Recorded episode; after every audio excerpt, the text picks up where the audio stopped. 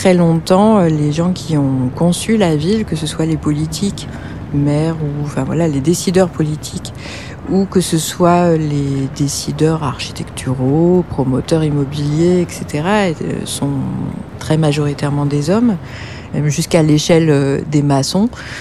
c'est principalement des maçons et plus rarement des maçonnes qui sont sur les chantiers. Donc effectivement, la ville, elle est fabriquée par les hommes.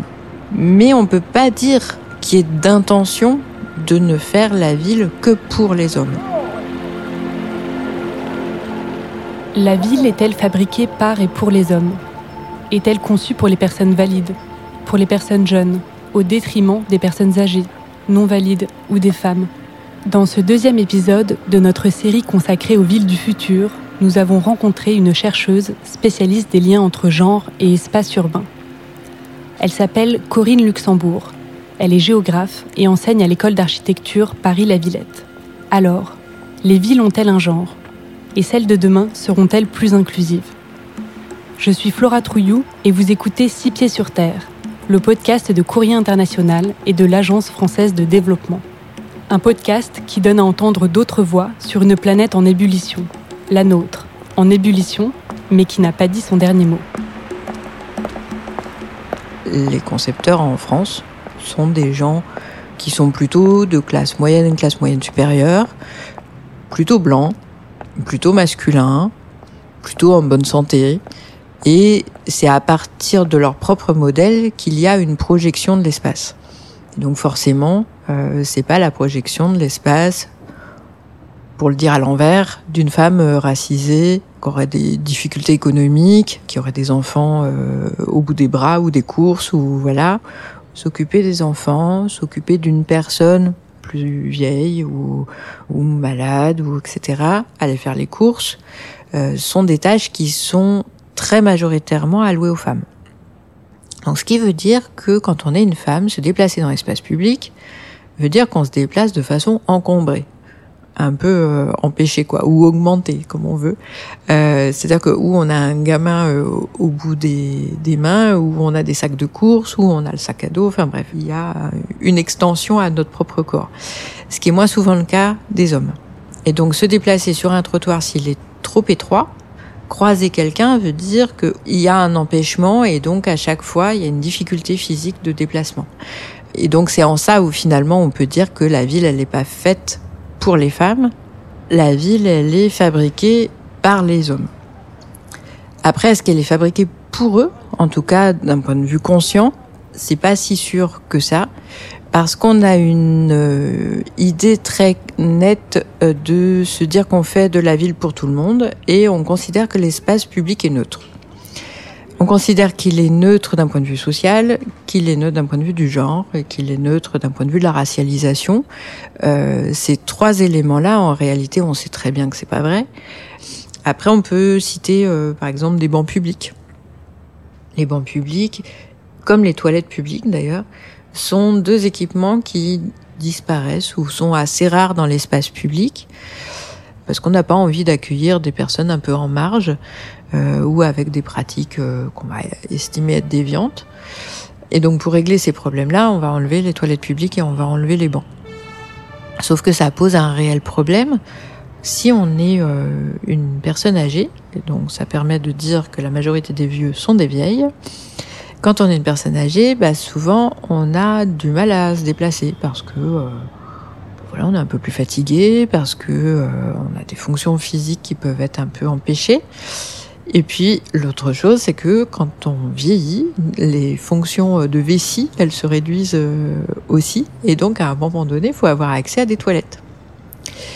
Et avoir accès à des toilettes, s'il n'y a plus de toilettes publiques, ça veut dire qu'il faut avoir accès à un café.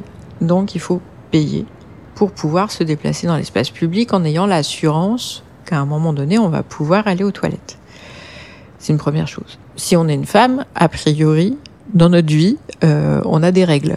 Et donc, être une femme dans l'espace public, s'il n'y a pas de toilette publique, ça veut dire qu'on ne peut pas se changer. Et donc, il faut avoir accès à un café pour pouvoir se changer et être dans des conditions euh, de bien-être euh, minimales mais nécessaires. Et si on prend des bancs, par exemple, eh ben, à un moment donné, si on est très chargé, qu'on a des enfants au bout des bras, ou qu'on a des sacs de course, ou voilà, bah, il est possible qu'à un moment donné, on ait besoin de s'asseoir. Mais s'il n'y a pas de banc, il faut avoir accès à un café pour pouvoir aller prendre un café et du coup euh, pouvoir se reposer.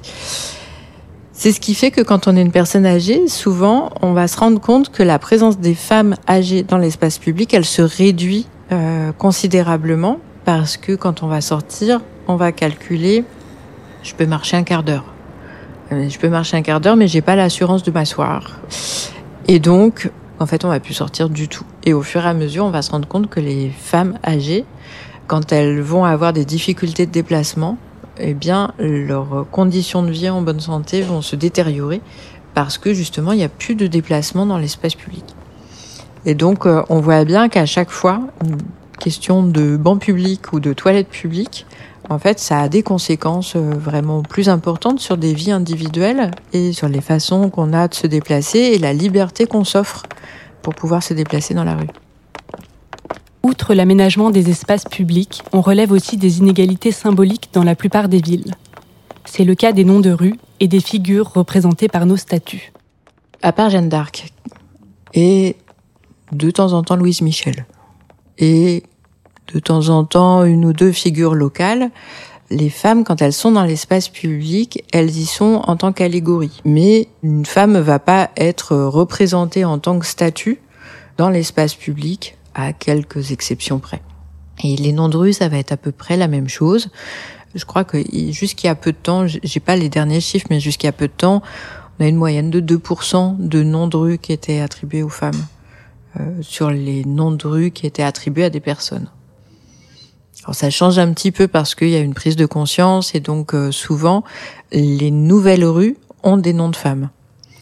Ce qui est assez rigolo parce que en fait ça a une conséquence spatiale, c'est que souvent les nouvelles rues elles sont en périphérie puisque la ville elle grossit de façon concentrique peu près, sauf quand il y a des anciennes friches industrielles et que du coup il y a des, des nouveaux quartiers qui poussent, mais euh, mais souvent les nouvelles rues elles sont plutôt en périphérie. Et donc, les noms de rues qui portent des noms de femmes se retrouvent en périphérie et en marge des villes. Et donc, même sur la, solution de rattrapage, et on voit bien que c'est difficile, enfin, on va pas, c'est compliqué de changer les, adresses comme ça du jour au lendemain, même si ça peut se faire, on se rend compte que là encore, les femmes se retrouvent en marge, même quand elles arrivent à avoir un nom de rue. Vienne, Berlin, Barcelone, Aubervilliers en région parisienne, de plus en plus de villes sont attentives à la place des femmes dans l'espace public, en travaillant par exemple sur les éclairages la nuit ou la taille des trottoirs, mais surtout en intégrant mieux le point de vue des femmes dans les réflexions. Leur méthode Associer davantage les habitants et les habitantes à la conception de leur ville. Quand on, on pense une ville, je pense qu'on est obligé de la penser avec les habitants et les habitantes, parce que sinon ça marche pas. Or, si on est à l'écoute de ce que les habitants et les habitants veulent, euh, on arrive à fabriquer des choses ensemble. Euh, L'idée, c'est vraiment de penser que la ville, elle doit être faite par et pour les habitants. Souvent, quand on parle de droit à la ville, on dit ah oui, il faut pouvoir rentrer dans la ville et se déplacer. Mais ça, c'est le minimum. Euh, le réel droit à la ville, euh, c'est de se dire que oui, on peut s'y déplacer, mais qu'on a surtout le droit de la changer et euh, de faire en sorte que elle soit un lieu émancipateur pour ses habitants et ses habitantes. Vous venez d'écouter Six pieds sur terre, un podcast coproduit par Courrier International et l'Agence française de développement. N'hésitez pas à vous abonner sur la plateforme où vous aimez écouter vos podcasts. Cet épisode a été réalisé par Antoine Dabrowski. La musique est signée Lions Drum, tirée de son album Kagabas. Quant à moi, je vous donne rendez-vous pour le prochain épisode de notre série consacrée aux villes de demain. Nous partirons dans la ville de Rio à la rencontre de Rafael Suarez Gonçalves, un spécialiste des favelas qui en donne une image à contre-courant des clichés habituels.